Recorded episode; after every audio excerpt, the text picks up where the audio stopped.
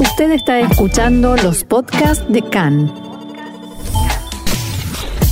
CAN, Radio Nacional de Israel.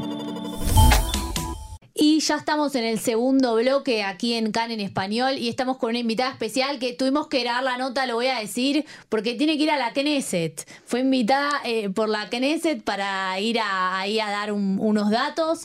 Así que sobre sus investigaciones, ahora voy a contar quién es. Así que le agradecemos por haber venido, aunque sea antes, y haber podido grabar esta nota en este espacio aquí con nosotros. Estoy hablando de la doctora Carolina Tannenbaum Baruji, que es especializada en medicina de emergencia, investigadora médica en temas de discapacidad, específicamente en personas con discapacidad auditiva.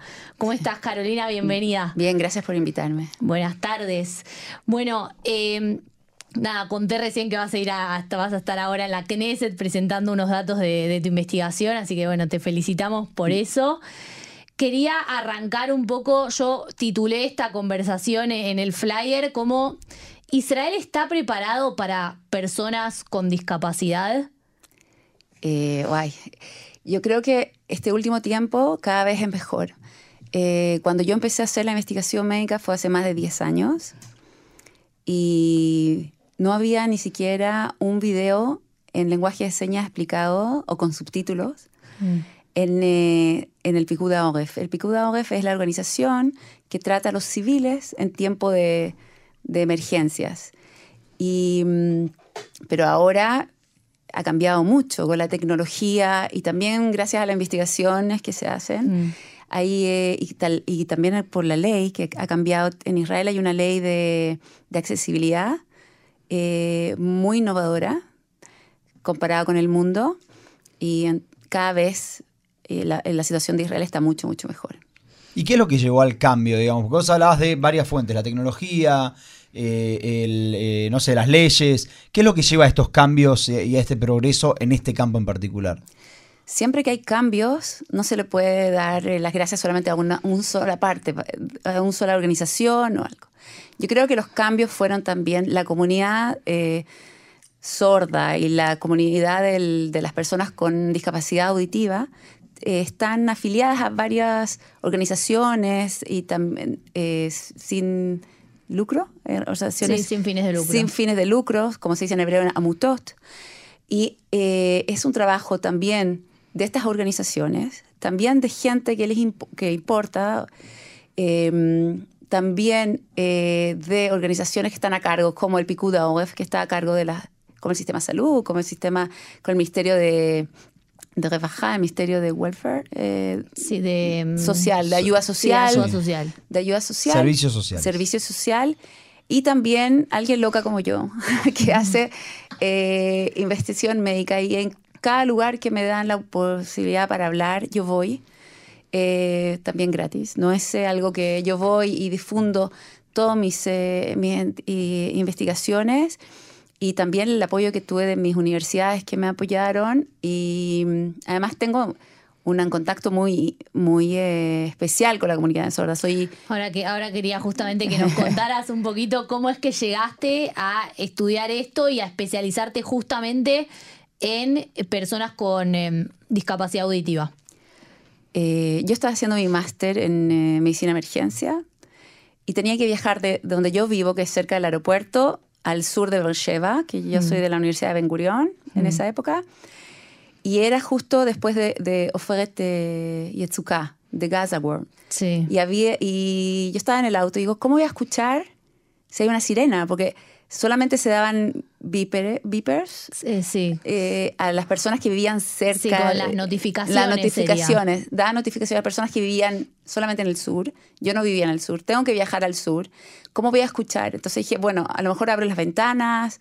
Busqué una radio, pero no había ninguna radio que daba, eh, que daba las alarmas. Mm. Y llegué a una clase de la universidad y mi, una de las profesoras dijo, eh, hay que hacer una investigación médica que, que, sea cerca de tu corazón, algo que te, que te, mm, que, te sientas... Que sea tuyo. Que sea tuyo, que tengas mm. ganas, porque hacer investigación médica es muy, muy difícil, es muy largo y qué sé yo. La esperé en el, en el recreo, como se dice, y, dije, voy a cambiar todo mi, mm, todo Tu- lo que yo tu- quería tu hacer, tesis, todo lo que sí. tesis lo que quería hacer para manejar. Me dice, pero no se puede, qué sé yo, y le expliqué. Le expliqué que mis papás son sordos, mis papás son sordos, yo soy de Chile, eh, soy la hija mayor de dos padres sordos. Y, y lo increíble fue, mis papás en esa época vivían en Chile, ¿ok? Que hasta que yo no sentí que yo no podía escuchar, es algo, puede ser muy obvio, ok, la hija de padres sordos hace investigación médica sobre los sordos, pero lo que me, lo que empezó toda esta investigación fue la sensación de que yo por, un, por primera vez, yo, la oyente, no puedo escuchar la, la alarma. Entonces, Claro. claro, y de ahí empezó todo esto. Y Como ponerte en el lugar de. Sí, es muy difícil ponerse en lugar de. Es decir, uno puede tratar de entender eh, qué es sentir una persona sorda, o qué es sentir una persona ciega, o qué es sentir una persona que no puede caminar. Pero cuando te pasa a ti, cuando tienes el problema de que no puedes escuchar y hay una situación de emergencia, es muy, eh, es muy fuerte eso. Y bueno, obviamente que mi papá eran sordos, entonces fue mucho más fácil que la comunidad sorda me abriera las, las puertas, porque eh, al principio, cuando empecé a hacer mi tesis, eh, quería aprender el lenguaje de señas y el- la organización del ¿cómo se dice? Eh, es una organización que ya que Sí, para el avance. para el de- avance de, las las personas, sordas, me dio gratis un curso de, de lenguaje de señas básico. Cuando entré al, a al club de sordos en, en Beersheba y en lenguaje de señas dije, bueno, yo soy una investigado- estudiante, investigadora médica de la Universidad de Ben Gurión, me dijeron, ok, nosotros no necesitamos. Y de repente el señor me pregunta, espérate, ¿cómo hablas también eh, lenguaje de señas? Hice, no, hice un curso de lenguaje de señas básicos, qué sé yo. Y me dice, pero no puede ser, ¿cómo tan básico? Sí, bueno, y así de, no pensé que era importante y dije, bueno, soy, también soy la hija mayor de dos padres, de padres sordos que viven en Chile. Entonces me dijeron, ah, eres una de nosotras, de nosotros. Entonces me abrieron las puertas de toda la comunidad y, soy parte de ellos ahora. Es parte de, por eso trato ayuda a todas las, a todas las organizaciones por igual. Eh, cada persona que necesita algo, siempre hay mucha conexión con la comunidad. ¿Y cómo, cómo funciona? Porque vos contás que eh, esto pasó cuando ya estabas en Bercheva. ¿Cómo era la comunicación con tus padres hasta que hiciste Alía? Wow. Eh, mis papás, eh, mi padre no habla lenguaje de señas, no escucha nada, lee los labios, ¿ok? Gracias a eso que lee los labios fue para mí importante hacer la máscara transparente que salió en la época del corona. Sí. Eh, y mi mamá eh, también habla eh, lenguaje eh, y, y sabe lenguaje de señas, pero, pero habla, eh, estudió tarde y habla con sus amigas nomás, con sus amigas lenguaje de señas, pero con mis papás no. En mi casa no había lenguaje de señas. Sí hablamos con las manos, alguna mímica y eso nos ayudamos con las manos, pero no. Mis papás hablan con voz, una voz distinta, una voz distinta, pero cuando uno se acostumbra a esa voz uno la puede entender. Por eso, eh, una de las cosas que yo digo siempre, que la accesibilidad de, las, de todos los sistemas parte por la paciencia de las personas que dan servicios. Y mis papás fueron muy independientes hasta que hay que llamar por teléfono, hasta que hay citófonos, hasta eh, en mi época no había eh, internet, soy mayor cuando era chica. Y eh, todas esas cosas teníamos que ayudarlas. Yo y tengo otros tres hermanos, eh, siempre estábamos ahí para ayudar. Eh, y así nos comunicamos. Cuando yo estaba en Israel, eh, cuando llegué, eh, hice el majón también. Me acuerdo que en el majón escribíamos como unas cartas que se llama Igeret Doa, que como, es un papel que uno lo dobla y ahí es sobre, y ahí escribiendo. Mm. Me grababa eh, películas de video y mandaba. Y cuando hice Aliá, en la maleta tenía un fax. eh, era el fax. Ah. Eh, entonces, mi primer electrodoméstico que tuve en Israel fue un fax para poder comunicarme con mis padres. Pero la mayoría de las cosas que hacía, porque yo, era importante para mí escuchar la voz de ellos, eh, ellos hablaban conmigo por teléfono y contestaba yo a mis hermanos y mis hermanos le traducían. Complicado. Claro. Entonces, cuando antes el minuto costaba 6 shekels en Bezek, hace es muchísima plata era cuando salía, Sí. pero aunque después el internet ya cambió. Yo ahora me comunico con mis padres en, Videollamada. WhatsApp, videollamada. Es Claro, hoy es mucho más fácil. muchísimo fácil. la- ¿Te parece que la modernidad hizo también más accesible? el- la realidad se hizo más accesible gracias a la modernidad? Sí, y eh, primero que nada, eh, lo que sí quiero decir que, por ejemplo, la gente eh, con discapacidad auditiva, uno de los problemas de ellos es la, es la comunicación y no solo escuchar. Por ejemplo, una persona que usa audífonos, por ejemplo, va a ser muy difícil hacer una terapia de grupo, por ejemplo. ¿ok? Entonces, para, porque tiene que mirar, a, to- tratar de escuchar a cada uno. Puede hacer una terapia de grupo si hay un micrófono especial que cada persona que habla lo pasa uno a otro. ¿ok? Entonces ahí va a ser más fácil que él pueda. Y esta tecnología, se da, esta accesibilidad se da gracias a la tecnología. Eh, cada vez que nosotros eh, tenemos una forma más fácil de comunicarnos y nosotros no tenemos discapacidad auditiva, se abre una solución para la gente, por ejemplo, el WhatsApp, el videollamada es increíble para las personas con gente, para gente con discapacidad auditiva. No con, vo- con, no con mensaje de voz, claro, Claro. eso sí, eh, pero sí. No, también imagino para los ciegos el tema de la lectura de la voz automática. Claro, y además eh, para los ciegos, si uno o da un mensaje de voz por WhatsApp, ellos también les sirven. Es increíble. La Claro. tecnología sí. El problema es que a veces hay que adaptar la tecnología a la discapacidad. Tenemos tecnología para todas las personas, pero como hay personas que no tienen discapacidad y son menos tecnológicas, menos van a usar. Entonces, Mm. por un lado hay que eh, enseñar cómo usar las nuevas tecnologías, porque hay gente que les cuesta más el aprender, como, como nosotros también, Sí, hay algo que más nos cuesta. Ahí salen- salen cosas nuevas, Mm. entonces todo el tiempo tenemos que adaptarnos a nuevos tipos de tecnología y hay veces que hay gente que se cuesta más. ¿Podemos describir lo que es una discapacidad? O sea, ¿qué, qué sería? Porque acá hay grados de discapacidad, eh, yo descubrí, que dicen como, por ejemplo, las personas cuando cobran el, no sé Seguro cómo se llama el impuesto, Seguro nacional. eh, lo cobran en porcentajes. Sí. Eh, se puede decir grados, pero yo a mí lo que me gusta es preguntarle a la persona cómo se siente, porque eh, yo pregunté a gente en mi doctorado cómo ellos se definen. Y hay gente que se define sorda, hay gente que se eh, define como eh, hipoacústico, que Mm. escucha la mitad, y hay gente que se define sin discapacidad. Y es gente que habla con lenguaje de señas, que no escucha nada, pero la identificación de ellos es sin discapacidad. Hay muchas personas, en Israel, las personas sordas no reciben automáticamente eh, seguro nacional, el dinero, eso que hablaste de los Sí. porcentajes. Hay que hacer un trabajo, hay que, hay que Un pedirlo, trámite. un trámite, hay que hacer un trámite. Las personas sordas, eh, las personas ciegas sí reciben eh, un, como un carnet, como un que dice que es eh, ciego y es 100% inmediatamente recibe esto. Claro. ¿Y por qué es así con los sordos? Porque yo creo que aquí está en la parte de que hay personas sordas que se identifican culturalmente.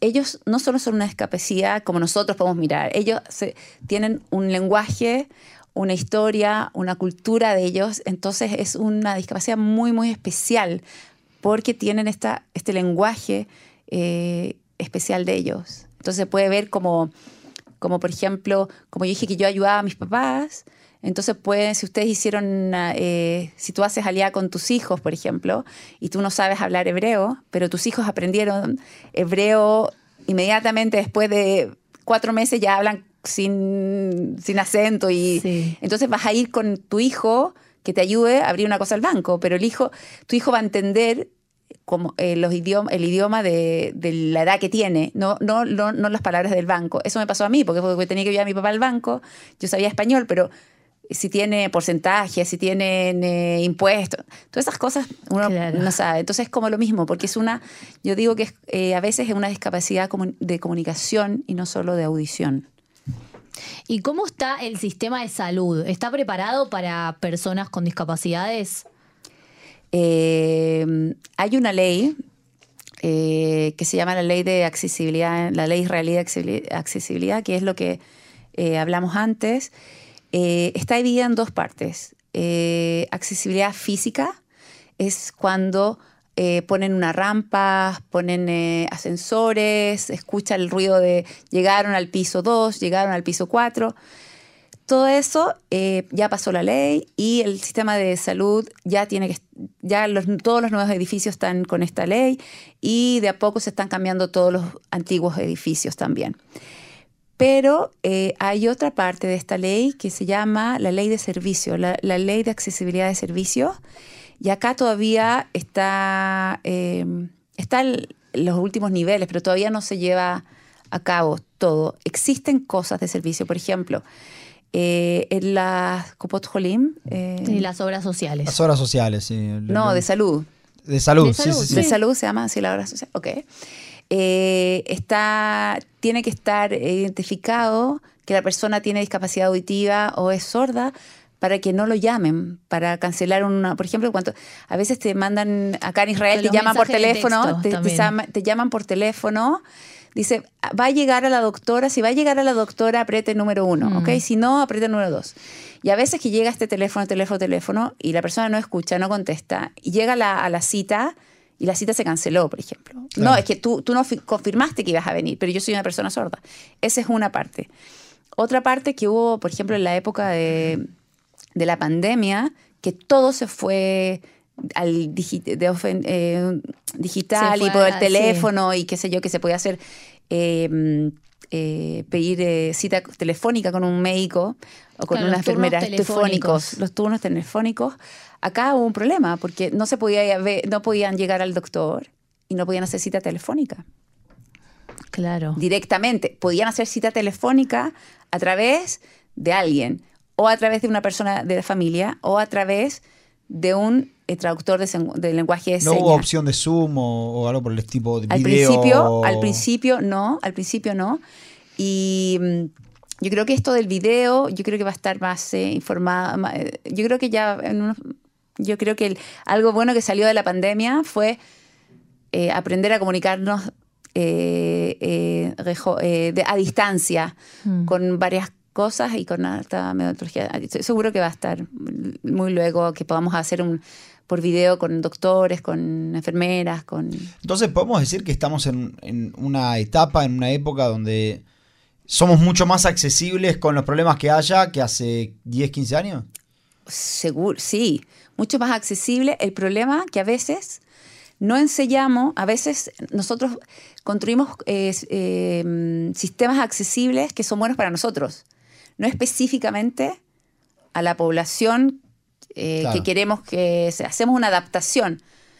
Hicimos una adaptación del Zoom a las personas sordas y, y- y hipoacústicas, que cuando hay una hablamos algo en Zoom, es eh, un cuadrado va a ser con lenguaje de señas y otro cuadrado va a ser con el subtítulo, por ejemplo. Así una adaptación de un, de un sistema que es para todo el mundo, hicieron una adaptación a las personas con discapacidad. Pero hay veces que las personas con... Tenemos que enseñar a estas poblaciones cómo utilizar, tenemos que pensar cómo hacer la, la adaptación correcta. Y eso, eso sí cuesta. Eso cuesta. Cómo llegar a todas las poblaciones, porque eh, yo digo, bueno, todas las personas sordas, pero no todas las personas sordas son iguales. No todas las personas sordas hablan el mismo lenguaje de señas. No, esto que vos decías, que en algunos ni siquiera hablan lenguaje de señas. Hay, como hay tus personas padres. sordas que no, no hablan lenguaje de señas. Entonces, ¿cómo lo hacemos para adaptar a...? Porque cada, un- cada persona tiene derecho a comunicarse y comunicarse como él sabe. Y eso es uno de los, de los, de los derechos básicos, la comunicación. Y eso es algo que, que hay que adaptar y enseñar cómo, cómo usar la- la- lo- lo- los sistemas que están existentes.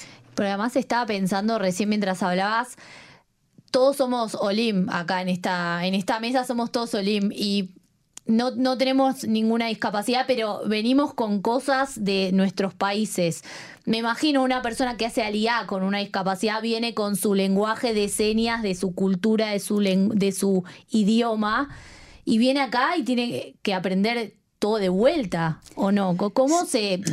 Esto es una sociedad muy particular en ese sentido, que tenemos poblaciones completamente distintas, no solo de Olim, sino también que viven acá, porque tenemos lo- los drusos, los, los árabes, bueno, un montón de, de poblaciones que también tienen su propio lenguaje de señas. Yo te puedo decir algo bueno, eso es un, algo eh, que, que las personas sordas, digo, y, o las personas que están culturalmente, eh, eh, se identifican con la cultura sorda, es mucho más fácil para ellos porque acá en Israel está, están los clubes de sordos y hay Ulpan para gente sorda, que le Ah. enseñan, eh, hay Ulpan especial para gente sorda y ellos vienen y ya hay, hay gru- eh, los clubes de sordos hay en todo Israel. Mm.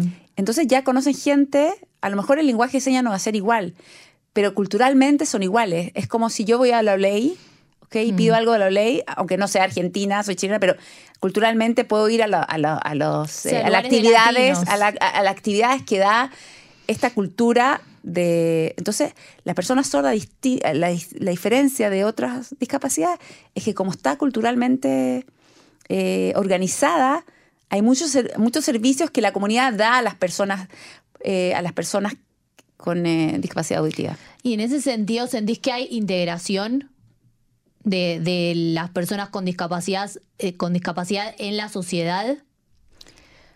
O sea, ¿pueden vivir, eh, operar eh, con tranquilidad, con comodidad? ¿O hay sigue habiendo dificultades? Sí hay dificultades. Por ejemplo, si eh, las personas que quieren, por ejemplo, viajar en el tren y de repente todos los mensajes, eh, no va a haber, eh, por ejemplo, en el tren, tú te subes al tren y también que tú cuando no entiendes hebreo y estás en el tren y de repente te dicen en hebreo, no va a haber, eh, la parada 5 va a estar cancelada. La parada 5 va a estar cancelada. Entonces tú no entiendes y esperas y te quieres bajar de la parada 5 y de repente sigue y tú no entiendes lo que pasó porque no entendiste hebreo. Lo mismo le pasa a ellos. Es, es algo... eh, ¿Y qué es lo que van a, a presentar ahora en la Knesset? ¿Qué es lo que vas a presentar ahora en la Knesset? voy a presentar los, eh, los resultados de mi, de mi investigación específica sobre, eh, sobre el sistema de emergencia y las personas con discapacidad auditiva. El problema de la noche. Eh, hicimos un- una investigación en Zucaitán, que fue en el 2013, 14, en las personas del sur, donde ya había WhatsApp, donde ya había la aplicación... Sí, eh, alerta. La- no, no había aplicación de picudadores, No, había la alerta alerta roja. Ah, Pero vimos que durante el día, ellos sí reciben, durante el día se puede recibir la alarma. Ellos sienten que durante el día, como se dice en hebreo, Mr. Dream, durante el día ellos se las arreglan. O, o están con personas de trabajo que le dicen que hay una, una alarma. O están en la casa con personas, ven en la televisión que salen los números, eh, Sí. o la familia, o ven gente que corre. En el día se las arreglan. El problema es en la noche. En la noche, eh, si usted piensa que la alarma es una vibración del, del celular, no es seguro que te despiertes. Claro. O, o la luz, ahora, ahora la alarma del, del Picuda Oref, que es eh, ahora la nueva, es, eh, puedes poner luz, puedes poner el, la vibración es mucho más larga. Y eso, eh, pero a veces no te puedes despertar con eso, o si te vas a bañar, o si hay varias. El problema acá es la noche, cómo, cómo eh, alertar durante la noche, eh, eso es una de las cosas. Y, la, y otra cosa que voy a hablar, hay varias cosas que voy a hablar, pero una de las cosas es cómo hacer. eh, uno tiene que pensar, hacer cooperación con la comunidad misma. No traer las soluciones de arriba, el hacer una, una cooperación junto con la comunidad misma y que la comunidad misma es un recurso, porque quién sabe dónde viven las personas sordas son la, la comunidad, quién sabe qué, qué- qué intérpretes eh, son, puede, se pueden usar, que es, esa- en la zona, todo eso es, es recurso que es de, de datos que tiene la comunidad sorda y eso que hay que compartir con, el, con, las, con las organizaciones. y esto en el marco de que están preparando alguna ley, de- en el marco, en, el- en- en alguna actividad legislativa en particular o simplemente. Sí, sí, es una vada legislativa que vamos a tratar de hacer. Y va a Picuda Oref, va a ir los- las organizaciones eh, de las personas con discapacidad auditiva, eh, Becol, eh, Magali Shema, no sé, todas las. eh, también hay eh, una, eh, una una parlamentaria que se llama Débora Beaton. No la conozco eh, personalmente. eh, eh, yo sé que ella, ella tiene dos hijas ciegas. Y yo creo que la- a veces, como, como en mi caso, que a veces las personas cuando sí tienen una relación personal con algo, es mucho más fácil trabajar y tratar de... Porque ella, ella debe entender la dificultad que tiene una persona con discapacidad. Tiene dos hijas. Entonces, yo creo que con una persona así es mucho más fácil eh, trabajar. Ella no es del partido político que yo pienso, no, no soy eh, política afiliada con el partido de ella. No, pero esta es como una comisión que va todos comisión de, va- de varias, sí, especialistas, pero yo creo que es como las personas eh, que tienen una, una, una historia, una historia como es mucho más fácil de trabajar o trabajar y ojalá sacar soluciones y yo creo algo práctico, porque todas mis investigaciones saqué algo práctico de ellos. No creo solamente en las investigaciones médicas que se quedan en la, en la biblioteca. Yo quiero ayudar a las personas con discapacidad auditiva, yo quiero ayudar a mis papás, yo quiero ayudar a los hijos oyentes de, que, que tienen que ayudar a sus padres, que están preocupados porque mis padres viven conmigo en una, en, en una. Ellos hicieron aliá. Mis padres hicieron aliá, mis hermanos hicieron aliá. Y me pregunto, tenemos muy poco tiempo, pero me pregunto cómo es hacer aliá con discapacidad. Creo que puede haber mucha gente Bueno, ya eso es otra. Creo que es otra, Eso eso es otra, otra otra- nota. Es otra nota, eh, eso es otra nota, pero ah, eh, mis padres eh, y yo tengo la suerte de tener mis padres y poder ayudarlos y también mis hermanos muy activos todos. Y, y- pero yo cuando hay una alarma tengo que despertarlos eh, para que, en la noche para que entren en el, en el eh, O sea, aún En- hoy está ese problema, no es que no. en la noche, en la noche En la todavía. noche. En el día ellos se saben cuándo están las alarmas. Creo que también tuvimos que nosotras empezamos a, a estar en contacto cuando fue también el tema de los terremotos. Claro. De Hace, hace poco que también vos me decías que eso era también algo problemático. Sí, de los terremotos también eh, hago investigación médica, cómo avisar a las personas sordas, pero según el tiempo no Sí, creo. no, se- me parece que ya, ya estamos ya estamos fuera de tiempo, así que Carolina, de verdad que me quedaron varios temas pendientes porque también quería hablar sobre accesibilidad en las aplicaciones, que me Sí. dijiste que también es un tema que vos trabajás, así que por ahí hacemos una segun- un segundo segundo encuentro, sí. quizás en vivo, quizás eh, por Facebook Live, así todos te pueden ver también, sería muy interesante. Te agradecemos muchísimo que te hayas tomado el tiempo por venir hasta acá con nosotros y bueno, te deseamos éxitos ahora en la Knesset. Que- gracias, que eso es muy importante para que sacamos algo práctico y algo que se pueda, que funcione. Ojalá, ojalá. Muchas que sí. gracias. Muchas gracias. Gracias.